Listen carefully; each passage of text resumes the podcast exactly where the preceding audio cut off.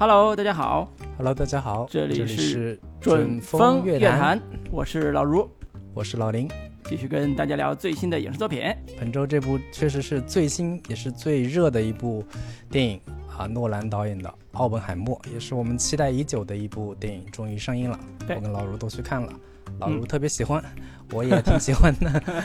我们就今天聊一聊这部，我估计以就是听众在此之前应该有一大堆的。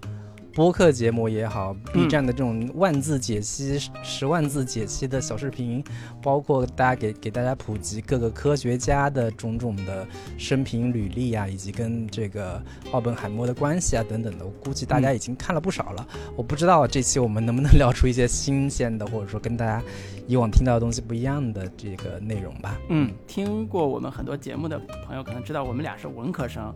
然后呢，对，呃，对于这种理工科的这个话题呢，其实一直有点儿畏惧，呃，是但是呢，那个毕竟这是诺兰的电影，而且我们都非常喜欢诺兰。虽然上一部啊，他的信条是我们俩都批的狗血喷头啊，就是觉得说他再这样拍啊，就死路一条。没想到是他开始给我们拍奉献了一部这样一部人物传记片《奥本海默》，而且呢，我看完之后最大的感受就是，从今天起。我要开始关心人类的命运了，就这种感觉。对，上次我们聊那个诺兰的《信条》的时候，也是有一种就是文科生聊这种电影的时候的一种尴尬、呃不安全感，或者有点尴尬。但你后来发现，哎，诺兰其实也是一个文科生，人家是这个学英国文学出身的，嗯、对呀，但只是对于对于这些。理科生的事迹也好，或者说理科生的思维方式都特别感兴趣，所以我们两个，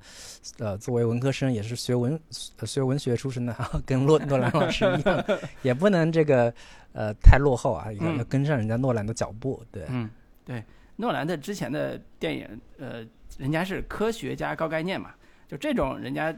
就是做的比我们普通的文学性的这种啊玄学花里胡哨的这种语言风格还是稍微不太一样。当然。啊、呃，这部《奥本海默》是我个人觉得他最不诺兰的一部电影，啊，他竟然开始关心真实的人类了，嗯、这个让我觉得很匪夷所思，颇有一种啊，这个导演要转型的感觉。哎、呃，我我录那个聊之前，我我还想问林老师，你觉得这个《奥本海默》是不是诺兰的一部叫转型之作呢？或者是？你觉得他更像斯皮尔伯格，还是更像库布里克呢？对，我觉得这个在这部作品里边，我其实我是陷入过思考的。呃，我是觉得诺兰的转型其实是在早早先就已经开始了，从他拍那个《敦刻尔克》的时候，哎、嗯，你就会发现，哎，诺兰发开始关心大的历史格局，或者说大的历史背景和历史事件了。嗯，对他以前的以往的作品，大部分都是一些相对比较烧脑的呀，玩一些叙事游戏的这样的一些作品。大家就是大部分他的电影都是一些就是所谓的烧脑电影嘛，大家的一个一个常规的标签，嗯、以及呃有一系列的那种悬疑类型，以及呃超超级英雄电影等等的，相对比较类型化和和和娱乐化的这样的一些一些电影吧。嗯，但是从敦刻尔克开始，他就已经开始。呃，实现了某种某种转型，就是我觉得可能也是年纪到了，就是到了三四十岁，嗯、跟你我的年纪也开始差不多的这样的一个年纪之后，你会开始要想要呃沉下来去探究一些呃更大的历史层面的、更与人类的整个共同体的命运息息相关的这样的一些话题，你再去拍一些啊、呃，不管是蝙蝠侠也好，还是一些其他超级英雄电影的这个这样的一些类型的话，可能从心智上、从趣味上都已经不在那儿了吧？这是我自己的一个看法。当然，这个转型让我真的想起来，特别像斯皮尔伯格开始突然拍起了啊、呃、那部著名的关于犹太人这个故事的啊《辛德勒的名单》。啊、呃，就是以前大家觉得斯皮尔伯格你就是个娱乐性的商业导演啊，你拍的特别好看的那些第三类接触也好，侏罗纪公园也好，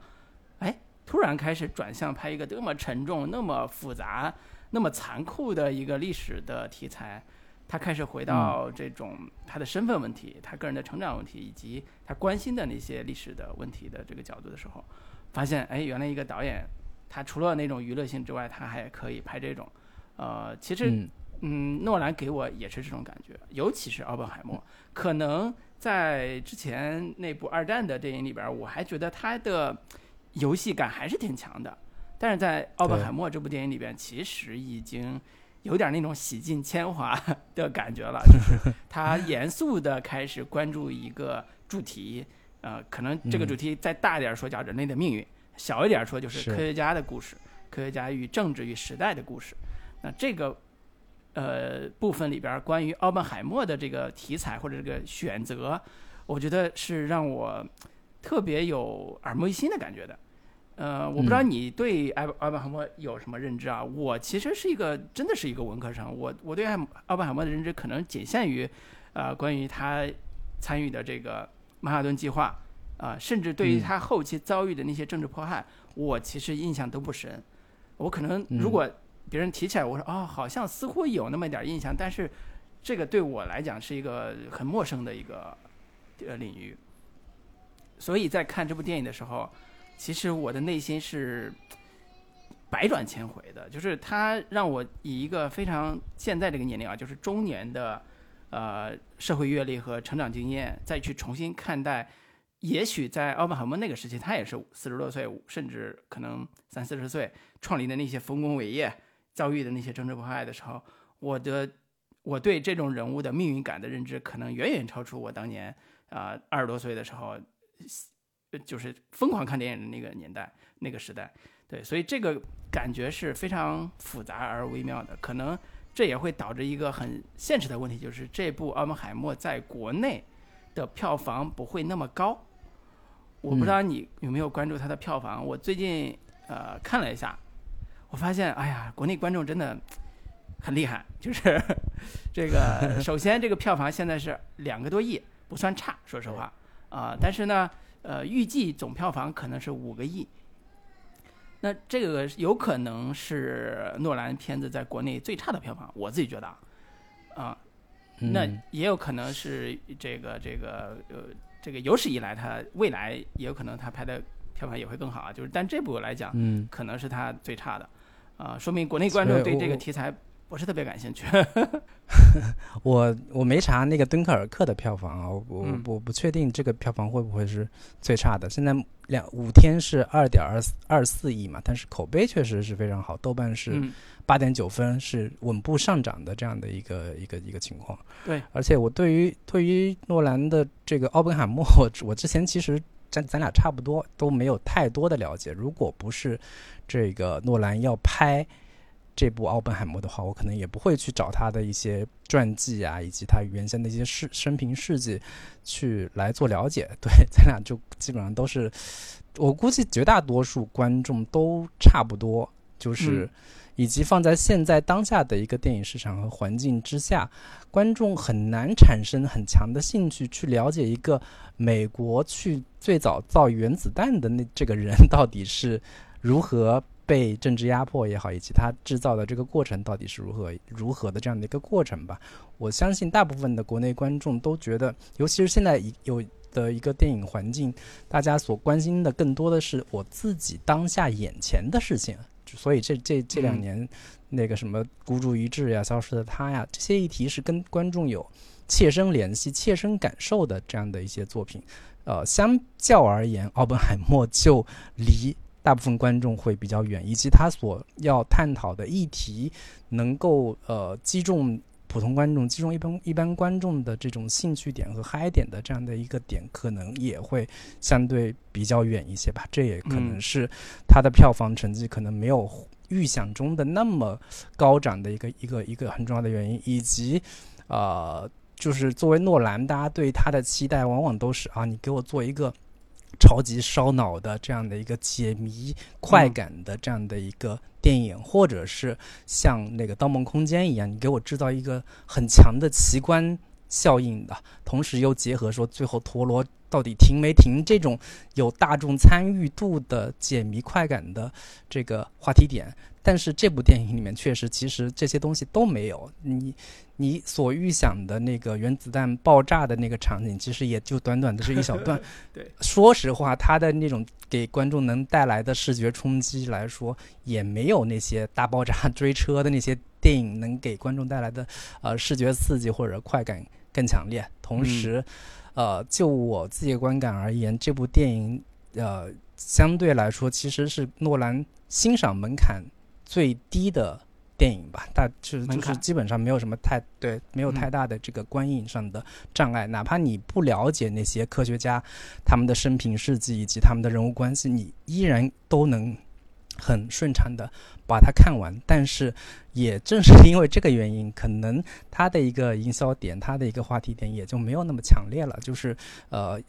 有很复杂的叙事的翻转也好，叙事的一些悬念设置也好，这些东西其实在这部电影里面几几乎都降到了最低的这样的一个程度。对，这是我对于诺兰这部电影可能票房不是特别好的一个呃大致的一个分析吧。嗯，我刚才也快速查了一下，可能我的描述也不是很准确。就是票房这个事儿呢，《盗梦空间》在二零一零年的时候它是四点九六亿，将近五个亿。嗯，那那个刚才说的《敦刻尔克》。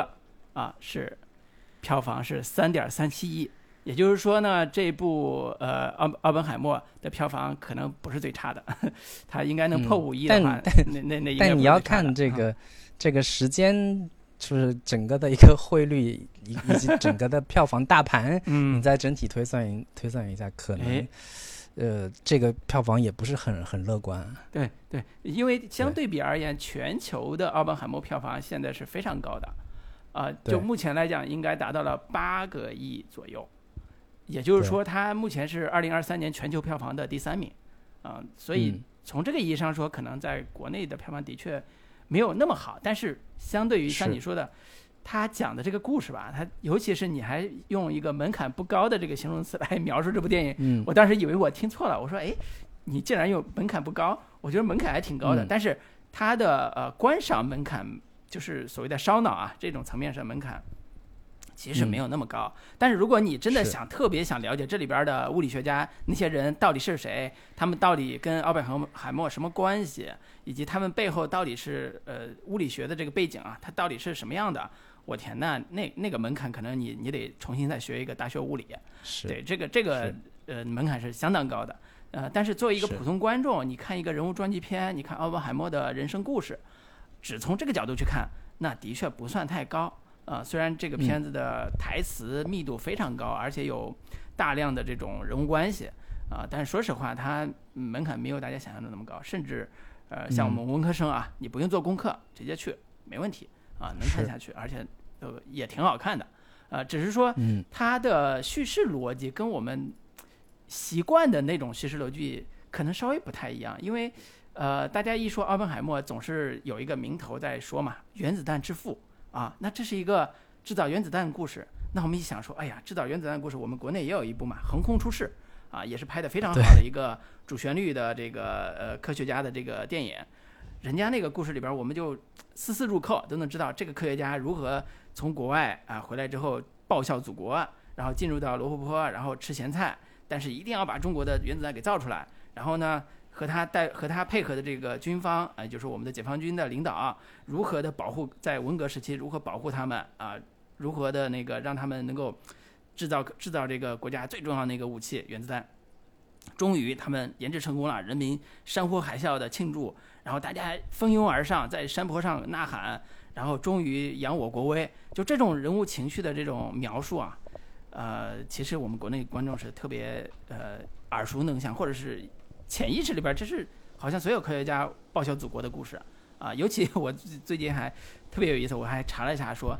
钱学森的故事是什么时候开始？我像我啊，就是这种咱们自己的学生什么时候开始学的？我查了一下，是啊，小学六年级语文课本的第一篇，就是上册是有一篇讲钱学森的故事。然后那那个故事可能也就一千字儿吧。那个课文课文我一看，哇天，这不就是我小时候学那篇吗？就是讲钱学森啊，如何这个呃留学美国，然后呢心怀祖国，然后回国受阻，然后说那个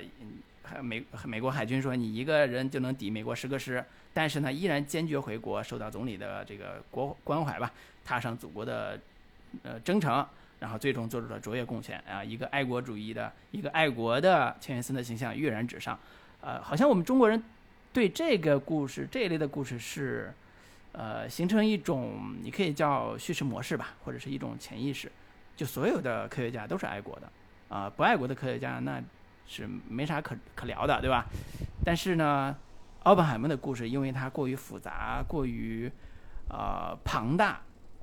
就是这个人物啊，像谜一样的人物，他里边人生里边有非常重要的几个关键的情节，导致我们对他认识好像不是特别的清晰，或者对他的人物动机理解上也有一定的难度。所以这也是造成观看这部电影的时候，包括我在内，其实都会。试图去进入奥本海默的内心，试图去揣摩他的处境，啊，他的跟那个所谓的美共之间的关系，以及他为什么要这么做，为什么要撒谎等等等等这一系列的这个部分，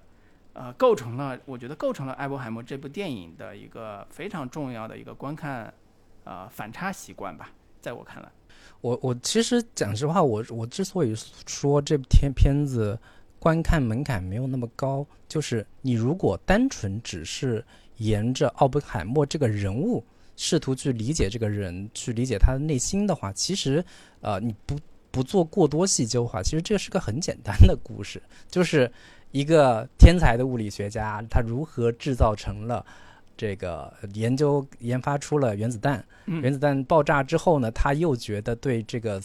就是。死在原子弹之下的这些，呃，亡魂们心怀愧疚，于是开始反对使用核核武器，反对使用原子弹这样的一个过程，以及他被美国调查说你可能是呃有左翼倾向的这么一个人，于是对他进行了一场莫须有的这样的一个审判。你你你基本的他的一个故事逻辑其实就是。就是这样，只不过诺兰把它用他的叙事方式包装成了一个看起来非常线索繁复、呃面向丰富的这样的一个故事。但是你如果抛开这些东西，你去稍微理一下这个故事逻辑，你其实觉得没有那么那么复杂，而且，嗯，诺兰这一次玩的。手法也没有那么花哨，你大大概看一下，你就能基本理解这整个故事了。然后我首先要说的一个点就是，我其实希望所有真正热爱电影、喜爱电影这门艺术的观众都应该去看一看这部电影啊。虽然你说它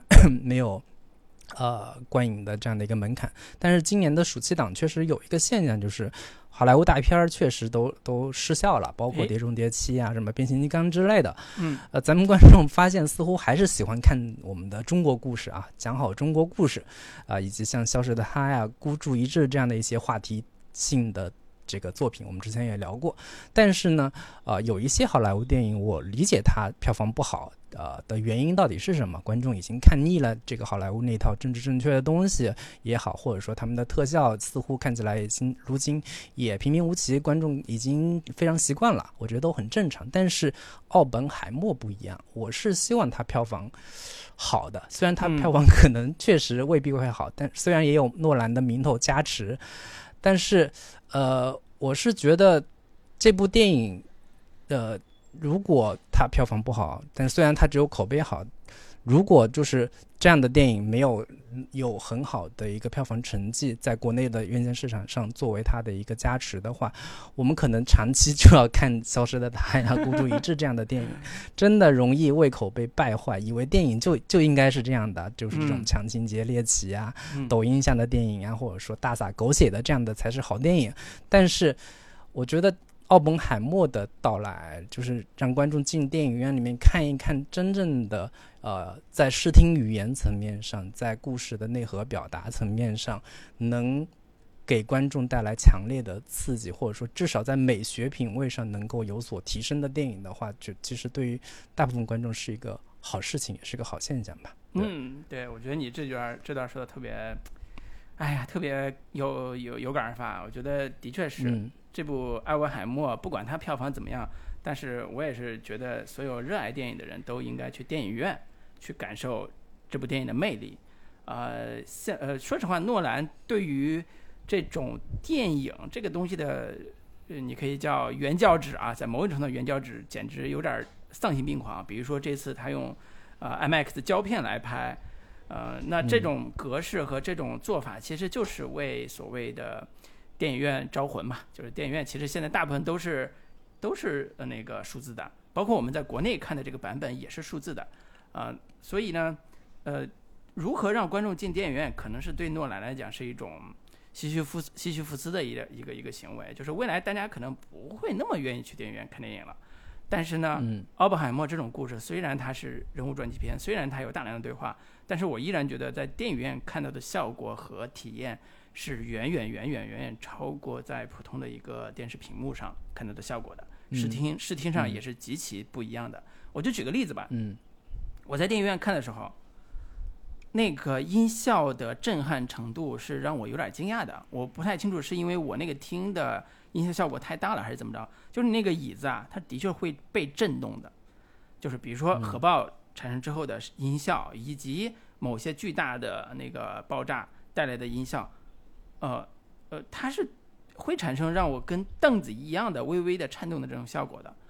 我觉得这个体验可能的确跟普普通通的一个在电在家看到的这个效果是差别会特别大，啊、以至于我嗯看完之后，我在电影院里边发疯似的鼓了四次掌，我就觉得 哇，这个电影真的值得我鼓掌啊，真的值得我嗯发疯一样，作为一个呃内向的人，在电影院去不顾别人的眼神，我去疯狂的鼓掌的这样一个嗯、这样一个冲动吧。对，所以我觉得嗯这个的确是近，我觉得二零二三年以来吧，我看过的电影里边，我最最最最喜欢的一部电影。相比较，嗯咱俩都去看了那个《碟中谍七》，那真是看的一头汗呀、真是看的昏昏昏欲睡，哪哪怕是昏对，这真的是乏味至极，就是连骂他都不想骂，就是我们看完之后都不想做节目，就到这种地步。对，其实还有一个点就是，呃，我发现现在啊，就是就诺兰的这部敦刻呃不是敦刻尔克，奥本海默其实是一部有一点古典气息或者说古典好莱坞气息的这样的一部电影。就是嗯现在的整个的，包括好莱坞的电影市场也好，我们我们中国的电影市场也好，大家都在想方设法的去包装最当下的或者说最热的议题，包嗯括芭比讲述女女性议题，以及嗯。好莱坞拍各种种族呀，甚至阶级议题也好，都是当下最热门的话题，大家都想要去搭上这一这一班时代的列车，去嗯。获得更多的能让观众感同身受的一些热点话题，甚至包括我们国内的孤注一一掷也好，消失它也好，大家都在抢话题，抢最新鲜热辣的话题。但是这波奥本海默有点，我觉得是反其道而行之的，甚至有一点呃保守，或者说有点近似于迂腐的这样的一个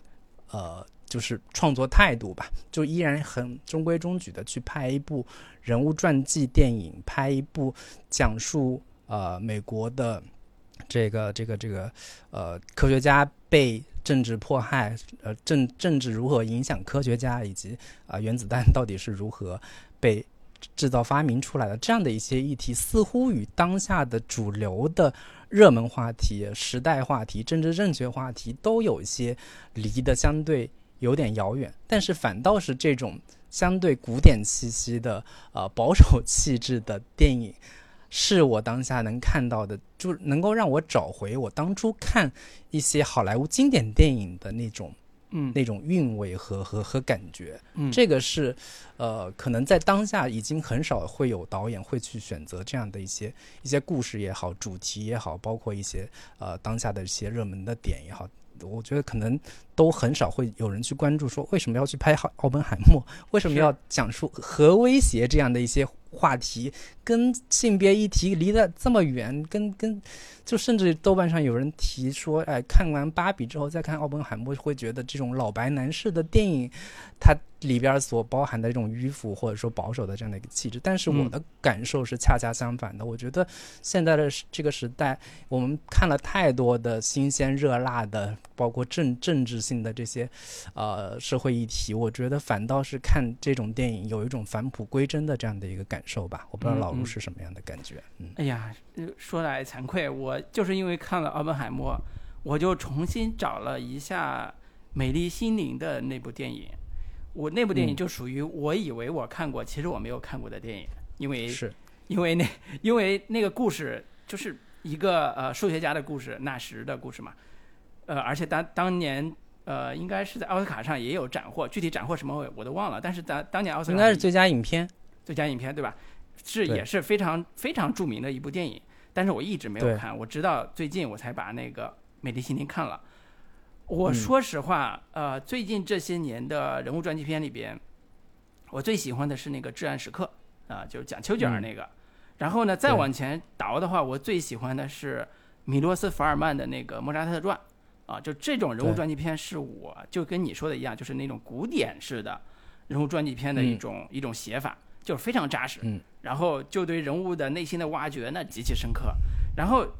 呃，反倒到我看《美丽心灵》的这部电影的时候，我反倒觉得，哎呀，《美丽心灵》这部这种电影，在我现在二零二三年这个时间点看的话，我觉得它有点儿呃，怎么说，就是不能说太老套了，只能只能说我对这里边的呃这种呃叙事模式已经觉得厌倦了，就是《美丽心灵》里边那种叙事模式，就是天才的。有点那个，嗯，就是疾病的吧，就是多重人格嘛，他写的，就是那种病态的科学家和妻子之间相濡以沫的人生故事的那种故事，我其实有点厌倦了，因为我觉得这种那个时代的美好，就是打引号的美好，在如今是。二零二三年其实已经不可信了，就是那种嗯。就是家庭，呃，就是美国的那种中产家庭式的，呃呃那种价值观，在我看来，在二零二三年这个时代，可能打动完全打动不了我，啊、但是嗯。丘吉尔的那个《至暗时刻》那种故事和莫扎特传这种故事，依然是我非常非常喜欢的故事逻辑，包括《幸书大亨》啊，米尔米罗斯福尔曼嗯。拍的《幸书大亨》也是我非常喜欢的，呃，反倒到了这个奥本海默，其实是呃，我觉得是有延续性的，就是它不像《美丽心灵》那种鸡汤式的，嗯。然后给你塑造一个美国的那种非常美好的那种价值观，让你觉得啊，嗯。原来这个这个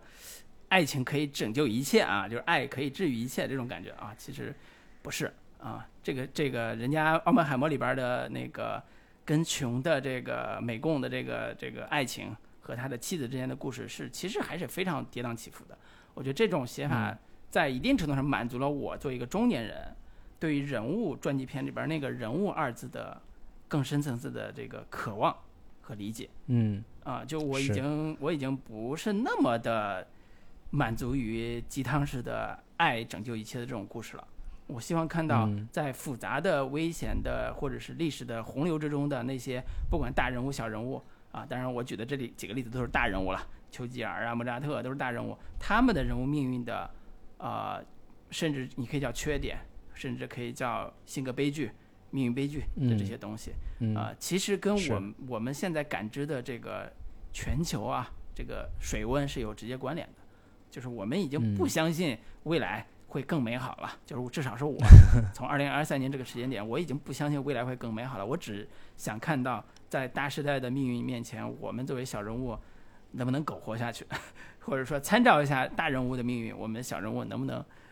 更好的苟活下去的这种感觉。所以放置在这个人物传记片这个维度来说，我觉得奥本海默也是非常有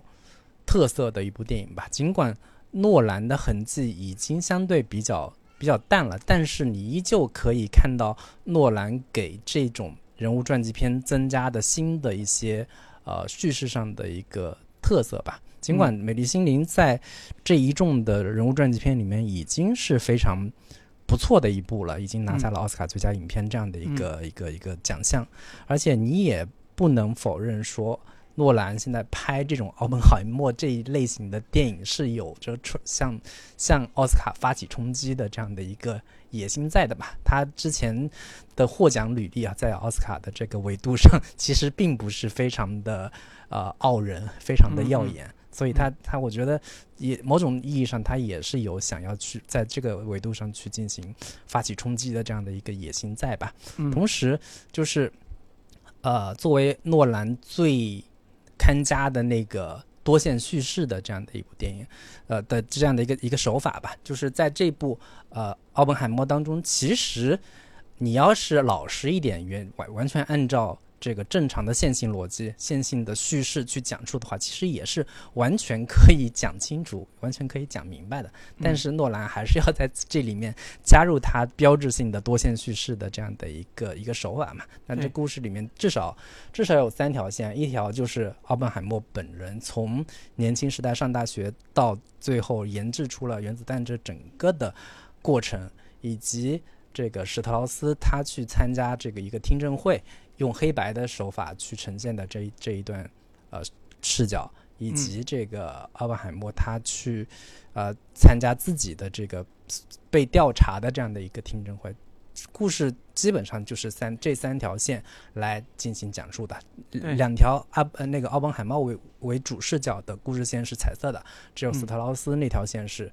黑白的。对，但这三条线其实还是还是相对比较清晰的，因为这个所有的这些穿插的内容都是在呃另一条故事线提到某一个事件的时候，或者说提到某一个呃状态的时候，然后再穿插到那那个那个事件当中。其实每一个前面的提示还是相对比较明确的，一般观众也不太会说，哎，我完全搞不清楚这个整个的呃前因后果，或者说觉得特别跳。因为这整个故事你稍微理一理，还是可以理得比较清楚的。这个是，尽管他使用了这个多线叙事，也还是啊没有让观众一头雾水的这样的感觉。对对，而且他用那个彩色和黑白这两个颜色，把这两条线其实做了区隔嘛。尤其在前前两个小时的时候，就是呃彩色这一部分其实是呃你可以叫过去式，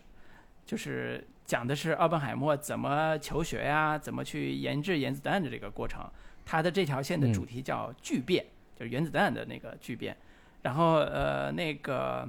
呃施特劳斯的这个视角呢，其实是呃裂变的故事，就是其实是听证会，然后关于他自己的商务部部长的这个这个听证会，还有就是呃他跟那个他视角下吧。他是怎么看待奥本海默这个人的这个视角？其实我们发现有一个非常有意思的一个现象，就是作为诺兰他自己在讲故事的时候，他喜欢玩花招啊，玩什么花招呢？就是有一个我们在文学上也常用的叫不可靠叙述者的这种花招。嗯，就是他经常，比如说像那个呃记忆碎片啊，那个女男主在一开始讲这个故事的时候，你觉得他在讲真实的自己的故事，但后来发现说这个人的讲的故事可能不可靠。啊，他讲的嗯很多东西不可信，然后这种不可靠叙述者的写法呢，在呃《阳光灿烂的日子》里边也是非常典型的。它中间也有那个那个这种情节的反转，或者叫人物对这个叙述真实性的反转。然后在这部电影里边，施特劳斯作为一个原子能机构的负责人，他对于奥本海默一开始的描述其实是很正面的啊，他他没有说那个我我是那个大 boss，我是那个坏人。而是说他一开始怎么跟阿布海默相识的？呃，在那个普林斯顿大学，他又怎么接待他的？然后他又是怎么接跟那个爱因斯坦吧？他们三人有一个小碰面，就看起来这是一个非常可信的一个讲述者。呃，然后同时呢，辅助呃那个那个彩色这条线，呃，奥本海默的人生的时候，他不停地穿插一些设定，让我们知道未来奥本海默可能会遭遇重大的挫折啊。他人生会有很多跌宕起伏的故事啊，感觉这是一个呃很可信的一个人在在用侧写的角度就去讲这个故事。其实有一点像刚才我提到的那那那个莫扎特传啊，莫扎特传也是这个这个感觉。呃，有一个宫廷画师，那个宫廷乐师，那个人很很厉害啊，他嫉妒那个莫扎特的天才，所以从他的角度讲莫扎特的莫扎特的故事的时候，他就有点羡慕嫉妒恨，然后开始讲。以为是这样，但其实我们后来会发现，在叙事花招里边，他做了一个小反转。他就说：“哎，这个人其实是有自己的私利啊，施特劳斯这个人，他其实是在撒谎。但是呢，呃，这个谜底跟莫兰的很多的这种高概念谜底来讲，其实是完全呃没有价值的。就是他不是那种说惊喜的发现，原来这个人才是幕后的真凶。这个部分其实完全没有叙事的经验感。”它最重要的谜底是在这两条叙事线上一直去构建一个与呃可以叫奥本海默之谜，就是他为什么要这么干？他到底首先他到底是不是一个真正的爱国者？这个可能呃悬念还不是特别大。但是他为什么会被呃认为是一个美亲共的人，甚至为什么会撒谎在调查的时候，甚至为甚至他和嗯那个他的情人，也就是那个琼之间的关系到底是什么？就是这个谜，其实都是在他人生的谜上，尤其是他到底遭遇了什么才会坚定的反对，呃，反对核实验，或者是坚定反对制造氢弹，也就是那个裂变的这部分故事，到底为什么？他是不是被共产党给洗脑了啊？就美工给洗脑了，所以他反对清清单，到底是什么？所以这部分的谜，其实是在我看来，他远离了诺兰一直习以为常的叙事上的那种。呃，谜团构建或者结构上的谜团构建，他开始呃利用这两条或者三条的叙事线，不停的去推进奥本海默的内心世界，让我们试图去理解或者看到他内心的这个选择到底是什么。所以我是觉得这一部电影确实是有一种诺兰洗尽铅华、大巧不工，或者是有一种举重若轻的这样的一个感觉吧。就是他的所有的这些花招都是为。这个人物服务的，他所有的这些看起来有点呃花里胡哨的这样的一些东西吧，包括就是我觉得这电影给我印象最深刻的，其实就是他在如何让奥本海默这个人物的内心世界的一个状态如何进行外化的这样的一个呈现手法的使用上，其其实是。给人留下非常深刻的印象的，就是他不断在里边穿插他脑海当中的一些啊飞速旋转的那些电子原子的这个这个这个射线，以及啊后期是大量的那种核爆的这样的一些场景，其实都是他内心世界的某一种呃外化的呈现。然后其中有一场戏也是很多人都提到的，就是当真的这个。原子弹爆炸的那个场景的时候，就是观众先看到的这个整个的爆炸的场面和画面，然后整个都是无声的这样的一个状态嘛。但但忽然发现，哎，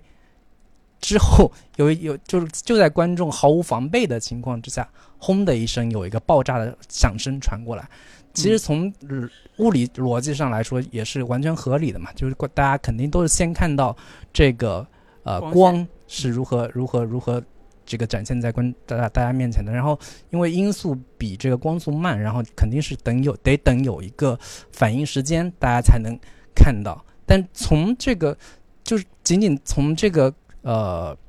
场面设计上来说，你你会能你尤其你看到后半段的时候，你会发现，哎，从这个节点开始，故事开始急转。急转直下了，就是后面都是面临着奥本海默要被审查、要被质疑、要被调查的整个过程。就是这一声巨响，似乎是之后奥本海默的人生开始急转直下，或者说这个山雨欲来的那一声惊雷所产生的这样的一个效果。它在提示这个人物命运。就是这部电影里面有无数的这种类似的小细节来勾，就是它它。在技巧的使用上没有那么的炫目，或者说能够给你带来很强烈的那种反转性的刺激，但是都小小的、隐隐的埋着这样的一些小的这个惊雷、小的那那些细节点，让你在看整个故事的时候，你会发现，哎，这个你看到后面的时候是有一个非常工整的前后呼应的这样的一个设计的，包括呃，有一场戏是。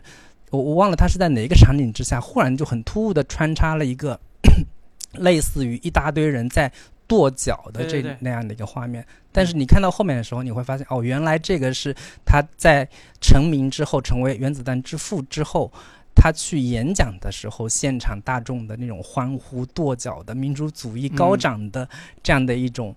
呃声音的一种提前的这样的一个一个展现。对，这个影片中有无数这样的一些小细节，你会觉得哦，他这个表现形式，这个视听语言的丰富和这个复杂的这样的一些一些点，真的是它跟以前那种玩花招式的叙事游戏完全不一样的，也是很好的把这些东西都隐藏在电影当中，为叙事服务、为人物服务的一个体现吧。嗯，对，你说的那个后边那个跺脚那场戏，是我个人是非常非常喜欢的那场啊。戏就是那场戏的情境是奥本海默要向所有跟他在一起研制这个原子弹成功的这些科学家家属和工作人员一起啊、他来做一个小小的演讲，然后告诉大家说我们研制成功了，就是有点那种大家都知道嘛，就是敲杯子啊，大家静一下，我来跟大家这个分享一下成功的喜悦这种这种场景，但是他拍出的视觉效果其实是在我看来是第二场核弹，就是他第一场核弹是真实的核试验的那个核弹，第二场核弹其实是呃把这样这样场景跟呃同时核弹投在那个日本的那个广岛的呃那场核弹做呼应的那个部分，包括你说跺脚这部分，其实都是跟那个时代的某一个元素做呼应的。比如说一开始是很很自然的一个类似呃阶梯教室的这样一个场景，大家都坐在那儿听他开始演讲。他就简简要的描述了我们成功了，然后刚刚那个实验已经，刚刚那个炸弹已经扔到了那个呃日本的广岛，然后爆炸成功什么之类的，呃，但是呢，画面很快就进入到一个像刚像之前原子弹爆炸的时候强光射来的这种视觉效果，他的主观世界里边发现这个整个环境已经被像原子弹那个光辐射吧，跟笼罩一样，然后在座的那些人都开始被辐射，然后皮肤开始掉落，所有的像噩梦一般的场景都出现在他的世界里边儿，或者叫出现在他眼前。嗯我觉得这个场景本身就极极其有寓意性，啊、极其有这种所谓内心世界外化的这部分。也就是说，他此时此刻已经非常真切地感受到，呃，这场成功给他自己带来的内心的，你可以叫创伤吧。嗯这种创伤，呃，它有非常大的影响到他后边的所有的举动。但是在这一刻，嗯本来是一个成功的宴会啊，成功的大会，胜利的大会，嗯但是没想到是他个人，呃，人生价值观转变的一个非常重要的时刻。用这个《资本论》的这个开头来说，就是一个核威胁的幽灵游荡在全世界的上空。对，对，以至于当他后来在杜鲁门总统，呃，跟他接见的时候，他说了一句话，我觉得，因为我之前没有看过资料嘛，我觉得那句话真的让我觉得好意外啊。他说那句话就是，我感觉我的双手沾满了鲜血。他在一个嗯科学家，一个顶尖科学家上杂志，然后成为全美国偶像的一个科学家，在他的总统面前说了这样一句话。他说：“他说，我觉得我的双手沾满了鲜血。然后那个杜鲁门总统当然也很不屑的骂了他一顿，然后把他赶出去，然后就说啊，以后这个爱哭鬼不要让他让我再见到他，不允许这个爱哭鬼嗯进入我的办公室。就是嗯这种科学家的呃这个语言跟政客的语言和心态，我觉得形成了巨大的反差。哦，对，那个那个嗯杜鲁门总统还说了一句话，说，啊、反驳他的理由是，你的双手沾满鲜血，你别忘了这个命令是我下的。如果要、如果要是有人找我找算账，那也应该是找我，而不是你。对，他说的是，人们不会，就是日本人不会去去找说谁发明的原子弹，他们只嗯会是说谁投下的原子弹。他嗯，意思言言外之意就是他他会去找那个发布命令的人，不会去找当当初到底是谁制造的，就大家怒火不会发发泄在科学家身上。对，是大概是这个意思。对，甚至说这里边就有呃很多的这个让国内观众觉得这个奥本海默很政治不成熟的地方。你说你嗯接受领导接见啊，你你说点好听的行不行？对吧？你你说一下我们呃花了三年时间啊、呃费了巨大的努力，然后在全国人民的支持下制造了，终于制造嗯成功了原子弹，然后呃可以说解可以说让二战的结束提前了几个月啊，比如说保卫了这个嗯我们二战的胜利，或者说，呃，在我看到的后来，呃，今年吧，二零二三年 NBC 出的一个纪录片，他对于这个这个这个奥本海默的叙事，用一个名字的话叫叫“终结一切战争：奥本海默与原子弹”。你看这多伟伟大呀，对吧？终结一切战争，对吧？那个，所以我觉得啊，可能国内观众对于奥本海默的故事有一种，呃，叙事体系的崩溃，就是觉得奥本海默自己的政治觉悟太低了啊，就是你这个人，嗯你的政治觉悟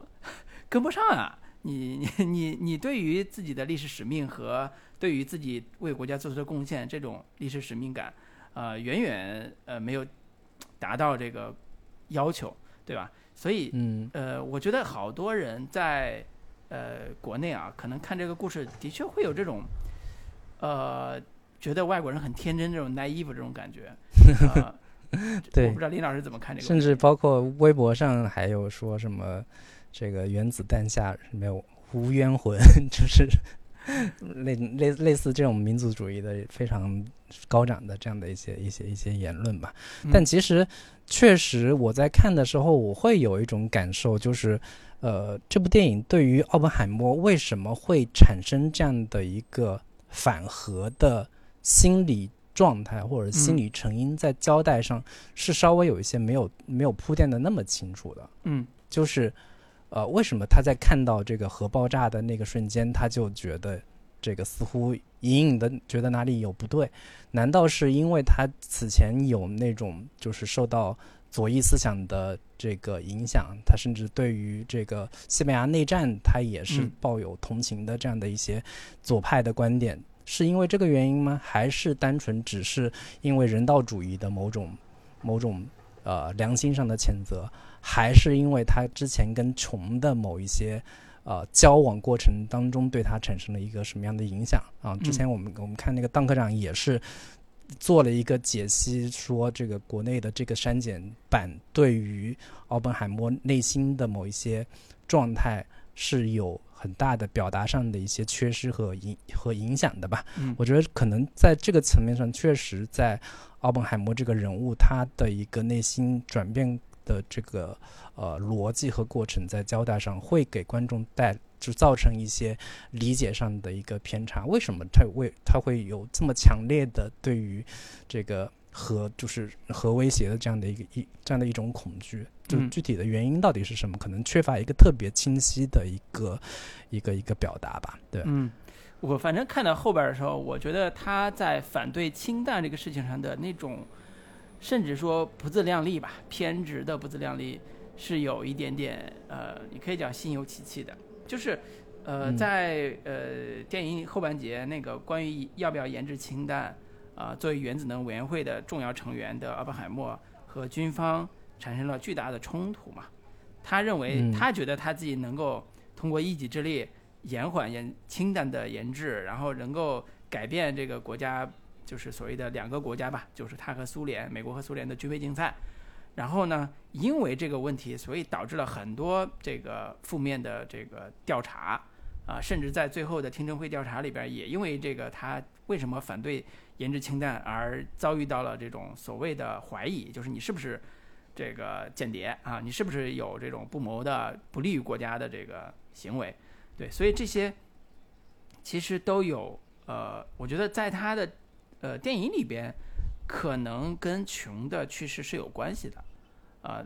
当然当然这个我觉得联系可能没有那么紧密，至少在我看的时候，我觉得它更多的是来自于真的是关系人类命运这个话题的角度去看的。氢弹的呃不是那个原子弹的呃广岛长崎的那个爆炸之后带来的伤亡啊、他们是有过讨论的，就是十五万人怎么来的。然后呢，关于这个原子弹的威力，他们也讨论过。然后氢弹更不用说了，那是远远高出原子弹威力的一个一个东西。然后他在跟爱爱因斯坦聊的时候，其实对这个问题是有过探讨的。尤其他特别特别夸张的一个情节是，当然不是夸张的情节，而是说这个情节展示一个特别夸张的未来的末日的景象是什么？就是他们内部算了一个数字，说如果我们实验引爆了这个核弹，那未来可能会燃烧大气层，也就是说地球毁灭了。他他当他算当他的手下算出这个数字的时候，他几乎是就是惴惴不安。然后他觉得，那我们为了终结二战、终结纳粹，那就要把人类的命运付之付之一炬吗？呃，要不要做这种巨大的冒险？反复确认，他手下说这个概率非常低，近近乎为零。他他觉得哇天，为零那也是有概率的，所以他去找爱因斯坦。爱因斯坦那个老人就就就说我不看你的这个算算术，我的数学也不好。然后你你你要这，因为他不想承担这种巨大的责任嘛。对爱因斯坦来讲来来讲，你的责任跟我的责任是不一样的，所以呢，嗯，他需要承担巨大的一个，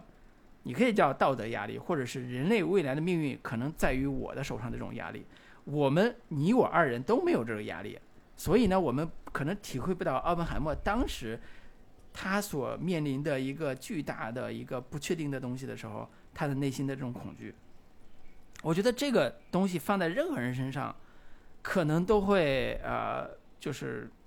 怎么说，就是对自己所从事的事业产生怀疑，就是嗯我在干什么？是我在制造一个毁灭人类的东西，有可能毁灭人类。然后我我的为我是不是要让这个世界继续往这个方向走？所以当原子弹发生这个爆炸成功之后，他们在讨论的就是我们制造这个东西有可能终结我们自己的未来。那这个是人类所有制造武器的那个历史上从来没有过的事情，也就是人类终于研发了一个东西能够毁灭自己。啊，然后从此引发了一个叫冷战的东西，啊，这个东西就开始全面竞赛，开始各种各样的。当然，可能奥本海默先生他六几年、六七年左右吧去世的，所以他没有看到后边的故事，啊，真实的冷战之后的冷战故事。但是他对于这个人类命运的这个担忧，其实，呃，我觉得直到现在，呃尤其是现在，可能在八九年之后，呃，九十年代初之后，这个担忧已经，呃。变小了，就是和平与发展是，呃，世界的主旋律啊。这个时代 已经持续了三四十年了，但是直到最近这些年，这个担忧重新又回到了我们真正的现实的语境之下的时候，再看奥本海默这个故事，可能体验是完全不一样。对，所以我我嗯自己觉得，呃，可能，呃，他对于奥本海默这个人物的某些叙事是模糊的，但对这种命运的担忧，我觉得是可信的。啊、为什么呢？就是呃，人类的命运，刚才也提到了。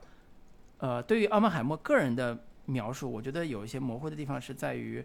我在刚开始看这个故事的时候，我其实不太了解奥本海默到底是个什么人，毒苹果呀，扔杯子呀，去国外去求学呀，我觉得这些描述可能都过于的，呃，你可以叫，呃，简化，对，过于简化，而且没有真正的进入奥本海默可被理解的人生的这个角度。呃，我嗯觉得真正可能到呃他跟琼认识的那个时候的时候，是有一点点感觉，就是那个时代是罗斯福时代，罗斯福时代是有罗斯福新政的，大家都知道。那罗斯福新政的原因是什么呢？是因为美国的经济大萧条，穷人吃不上饭，或者中产阶级吃不上饭，嗯都都到那个份儿上，股市大破产啊，经济大崩溃，穷人吃不上饭，中产阶级没工作。那这个时候出现了左翼运动，然后出现了奥本海默跟美共，也就是左翼人士关系非常密切。同时，西班牙内战，我觉得这个伟大的时代，那是那也是一个伟大的时代。那个时代其实离我们已经非常非常非常远了，而且这部电影又嗯交代的非常非常不清晰。所以，对于奥本海默和美共的关系，以及他为什么和琼的这个恋情，除了性关系之外的那种更深层次的这种羁绊的联系，其实都我觉得都可能不是特别的呃供人理解，所以导致，这个片子在这个这部分在奥本海默人生的这部分描述上是有一定模糊的。对，这也是我我我如果说对这片子有有什么呃微词的话，我觉得可能作为人物传记片来说，对于奥本海默这个人物的人物性格的呈现，其实是有点不够突出的。就是你看完之后，你会发现奥本海默这个人物的复杂性和他的神秘感，似乎在这个电影里面体现的不是特别的突出和鲜明。尤其是你看过一些这个奥本海默的那个传记的时候，啊，美国就是普罗米修斯四世的这样的一个人物，他在人生的早期，他作为一个富二代的犹太人，他的嗯。早年间的这种天就是有点神经质的、孤僻的天才的这个层面，其实在故事的开始交代的特别的粗略，或者说交代的特别的语言不详，就是跟我们以往可能看过的某些天才人物的跟现实世界的格格不入的那个层面，其实在早期就就在故事的前期交代的其实是不不够充分的。包括你如果看过他那个传记的时候，毒苹果的那个那个事件，其实是他在书中描述说这个事情到底有还是没有，也是有一些存疑的，或者说嗯有一些这个这个可商榷的地方的。然后以及他这个事情发生之后，也不是说像电影里面呈现的说他那个好像是好像是波恩他要吃的时候，他被他一把夺下来了，他嗯具体怎么发现的，故这个书中没有交代。但是这个事情所造成的后续的影响，其实是他的这个奥本海默的父亲游说了种种的这个哈佛大学的高层，然后试试图降低这个事情的影响力等等的，以及呃奥本海默的性心理。就是在书中，他详细的描述了奥本海默早期的那些性压抑的这个部分，因为他不太擅长跟人交流，以至于他跟女性之间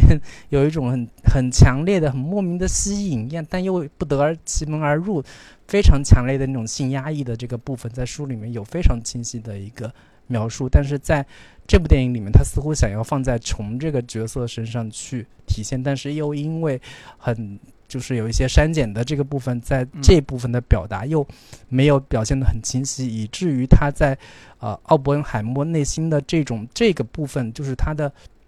呃核威胁对于人类的这这种呃受到核核阴影的这样的一个恐惧的落点，似乎看起来就没有那么的呃扎实吧。但其实我我个人其实还挺感兴趣，说如果呃诺兰去把这个奥本海默的这部分私生活的部分。呃，或者说他的一个情感的部分 作为一个重点的话，把这个呃，就是原子弹的这个发明和爆炸跟他的一个性心 理那那部分的那种压抑的部分去进行结合，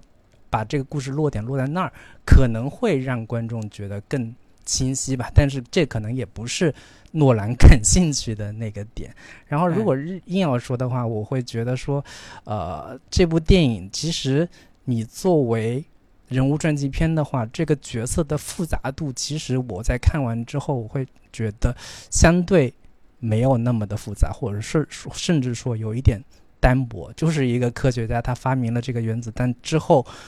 发现啊，似乎这个我制造的是一个杀人武器，于是我要去。啊，这个阻止它的进一步的这样的一个扩散和和蔓延，这样的一个一个心理，以及被美国所谓麦卡锡时代他他所受到的因为左翼思想而产生的种种的这样的一些呃污名化的这样的一个审判吧。我说这些东西，如就是作为我们中国观众，我们经历过种种这些呃文革洗礼也好，或者说大量的类似政治运动、政治事件之后，你看这种故事。这种所谓的那些，呃，不公遭遇，似乎有一点这个怎么说呢？小题大做也好，或者说似乎小巫见大巫的那样的一个感觉吧，会会有这样的一些，对，会有会有这样的一些一些一些想想法吧。就就讲实话，他的整个故事的一个呃微妙的这种悖论式的人物内心的那种非常。幽暗的、难以定性的这样的一些东西，会显得稍微有一点嗯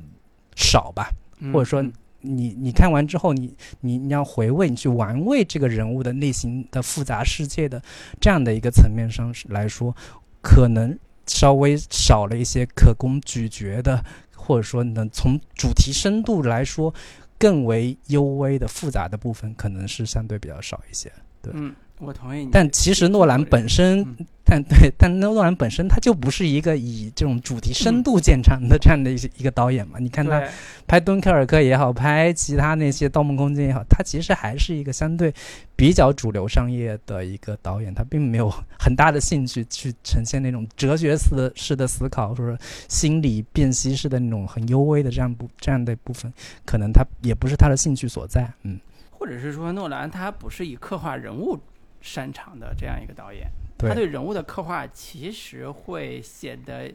刚才说那个有点简简单，我可能更更那个什么的，就是呃有点表象化。所以表象化就跟他用视觉这种呃非常绚丽的视觉做他内心世界的表象一样，其实都有点表象化。我举个例子啊，就是故事一开始很快他到了德国吧，我记得，呃，然后他他在那个哥廷根，他他看了一幅画。是毕加索的画，就交叉双臂坐着的女人，那是一个呃很立体主义的一个画作。那个画作，呃，女人的脸是蓝色的啊，呈现一种那个毕加索蓝色时代那个那个那个视觉意意象吧。但是这个画，如果我我们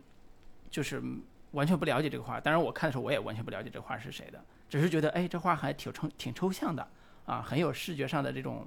趣味。那这种东西和呃奥本海默之间的呼应关系到底是怎么样的？其实其实是没有没有戏的。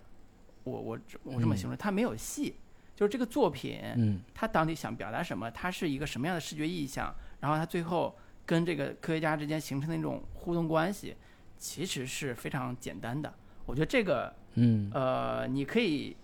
怎么说？往大了说，你说啊，这个时代，毕加索的时代，然后艾默奥本海默的时代，物理学家的时代到来了，什么之类的，你觉得那个时代很丰富、很多元？你从这个角度来讲，可能也也行。但是我觉得，作为一个人物传记片来讲，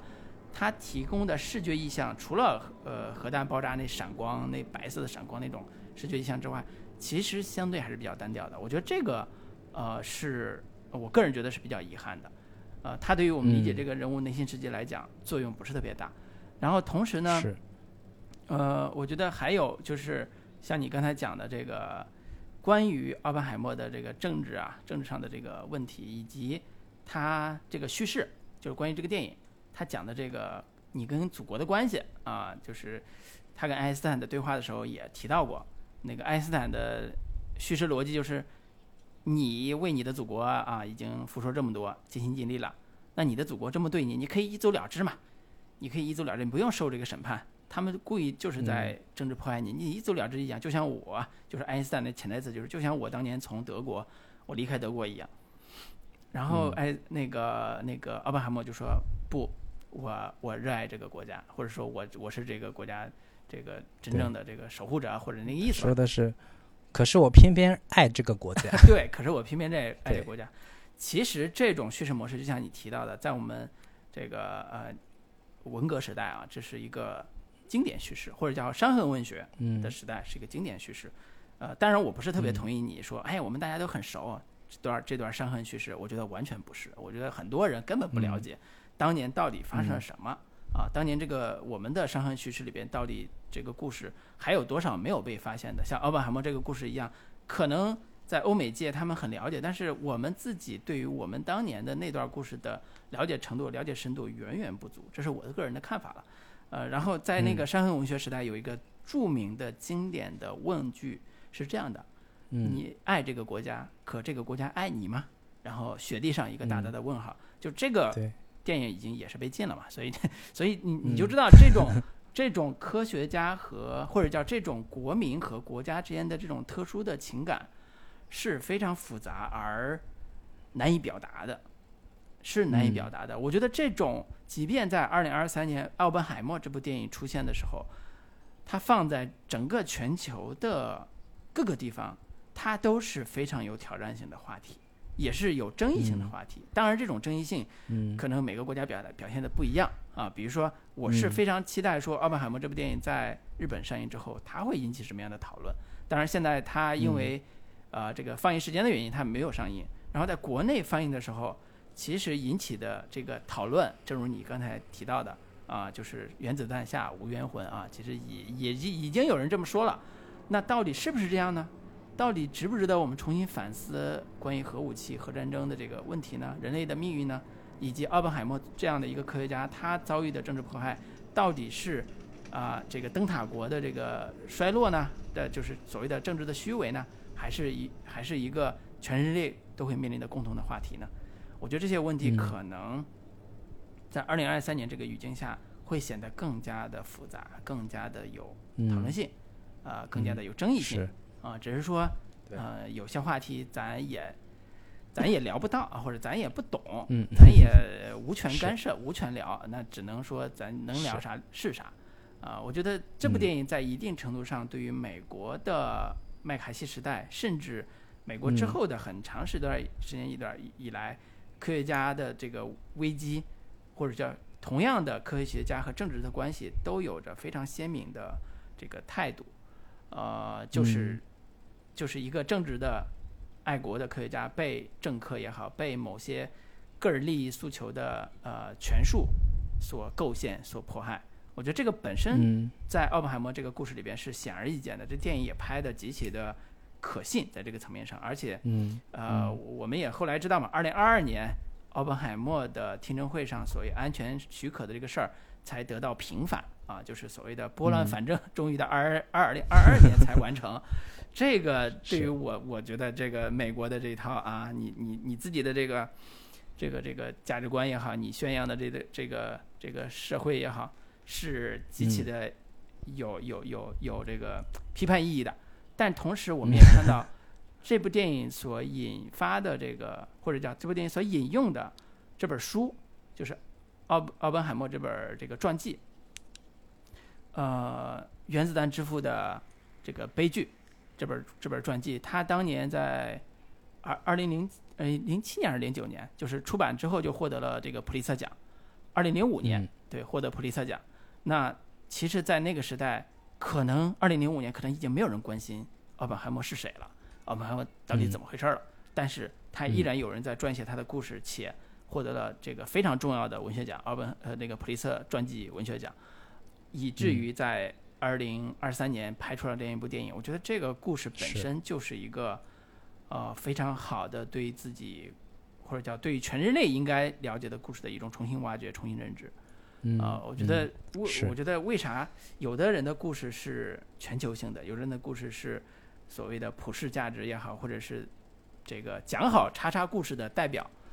那嗯是有原因的。我觉得我们应该呃打开自己的胸怀吧，去看看。讲好叉叉故事背后，它应该是怎么样一个叙事逻辑，才能讲好这个故事？诺呃诺兰就是在接受访问的时候说，嗯，就很多人问他为什么为什么会选择奥本海默这个人物来进行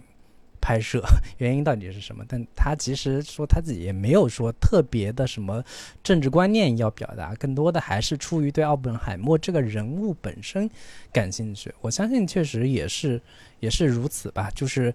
呃作为一个。学英国文学出身的爱的这个导演，他确实对于奥本海默这种类型的一个个人被裹挟到历史、被裹挟到政治当中的呃洪流当中去的这样的一个人物，其实是天然具备很强的戏剧性和悲剧感的。正是这种悲剧感，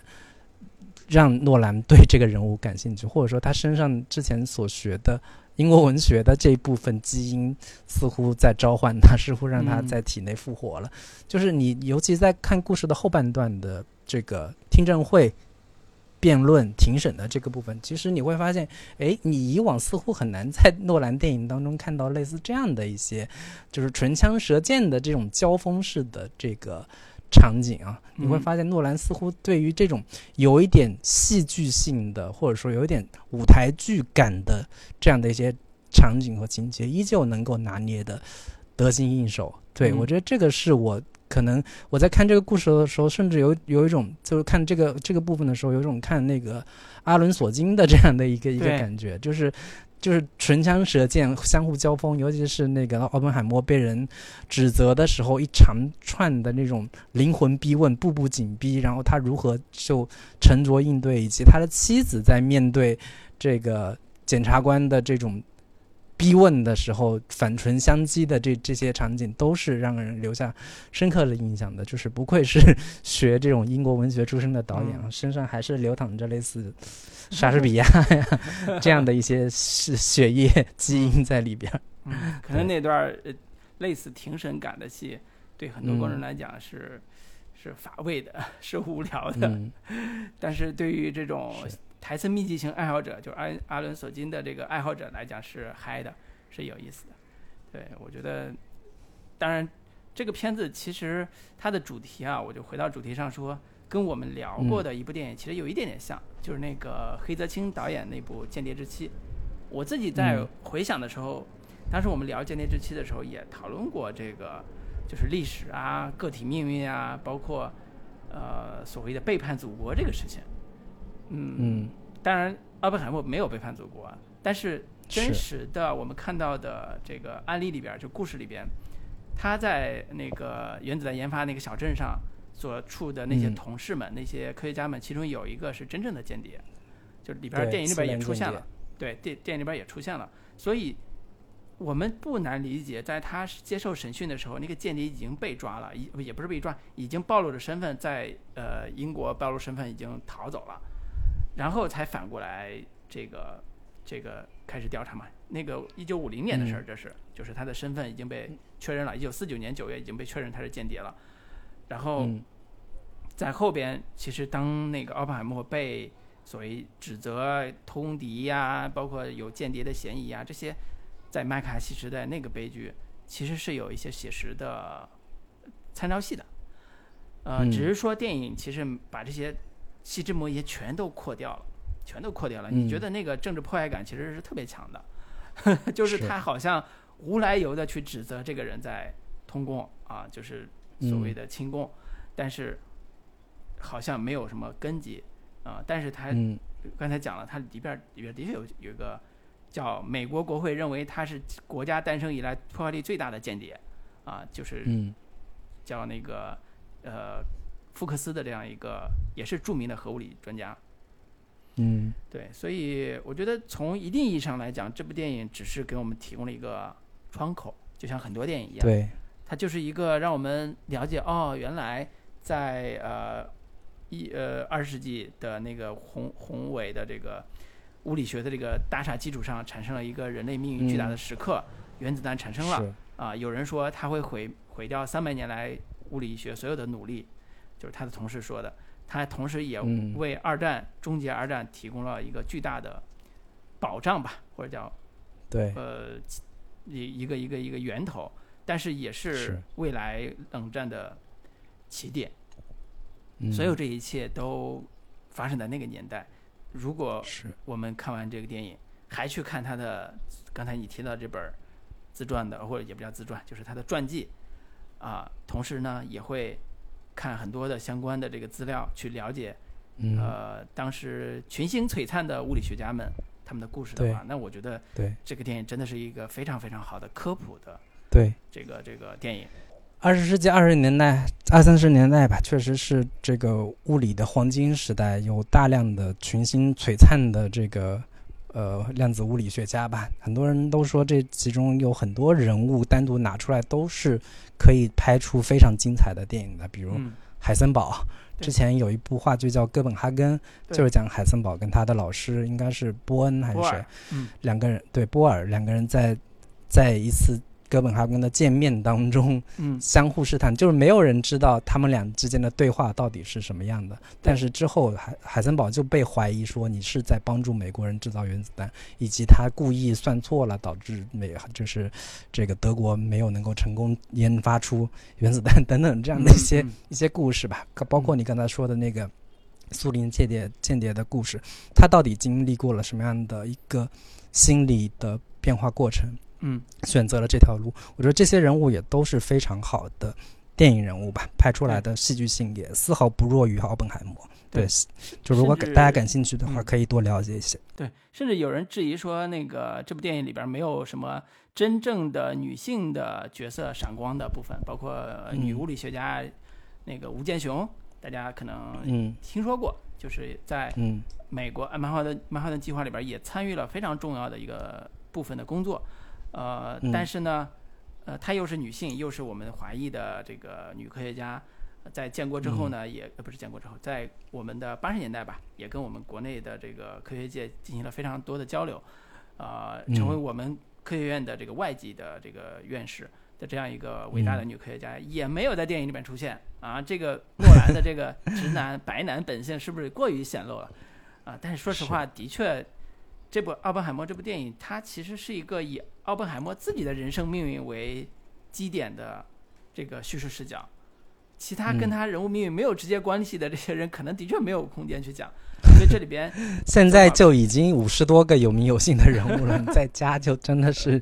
有点这个一头雾水了。对对，所以这种重任啊，这个责任应该放在我们伟大的这个这个导演身上，就各种伟大的导演，嗯你们多玩玩这个，比如说吴健雄的故事也好，费曼的故事也好，费那个 博尔的故事也好，就是他们还有很多的故事可以讲嘛。海森堡当然是一个非常独特的一个故事，那个哥本哈根那个话剧我是看过的，呃，国画院在大概二零一六一七年吧，我忘了。排过，然后我去电影，我去那个呃剧团看过，然后我还有那个剧本儿，那个那个那嗯。个那个纸质的，国内也出版过。呃，嗯的确像你说的，他是从哎海森呃那个从那个海森堡和波尔之间的关系去揣测揣测当时他们到底发生什么，这是故事最重要的一个谜。然后他用一种叫测不准原理的量子物理学原理 去试图去挖掘这个他俩到底聊天的时候涉及到什么内容。呃，当然也是主题依然是反思，依然是嗯关于人类的命运，关于原子弹的威力带来的人类的这种呃悲剧性的命运，他们的认知。当然，我觉得呃，真正可能最直观、最有效的呃题材的核核题材的一部电影是呃《奇爱博士》，就是库布里克导演的。那部一九六四年那部非常非常伟大的一部反对，可以讲反战电影了，《奇爱博士》那个人的原型就是氢弹之父泰勒，也在电影里面出现过。嗯。然后我觉得我们最早看的这种反核电影，可能就是《奇爱博士》这种电影对，啊、对。塑造了我们的价值观，在一定程度上嗯。啊、战争狂人，然后然后那种 神奇的这种，还包括那个阿伦雷奈老师的《广岛之恋》哎，对，《广岛之恋》是也是是同时期我们看到的，呃，都是非常优秀的电影。对。虽然年代跨了好几十年啊，跨了半个早年间其实有不少不少类似的，就是在核威胁之下的拍摄的这个 好莱坞电影啊，包括尤其是那个古巴古巴导弹危机之后，嗯。有一批就是好莱坞讲述这种呃恐怖核威胁的这样的一些电影，这样的主题似乎。在很长一段时间都已经被认为是有点过时了，谁还关心核武器、核威胁这种这种这种话题？但是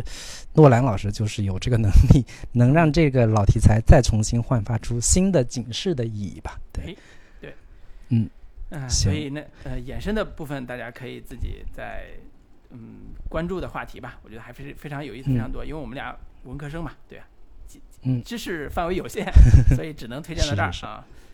是行。那今天关于这个奥本海默的电影就跟大家聊到这里。那还没有加群的朋友，欢迎在微信中搜索“准风乐坛播客”的首字母 C F Y T B K，就可以找到我们的微信群聊，嗯欢迎加群。那跟大家说再见吧，拜拜。拜拜。Thank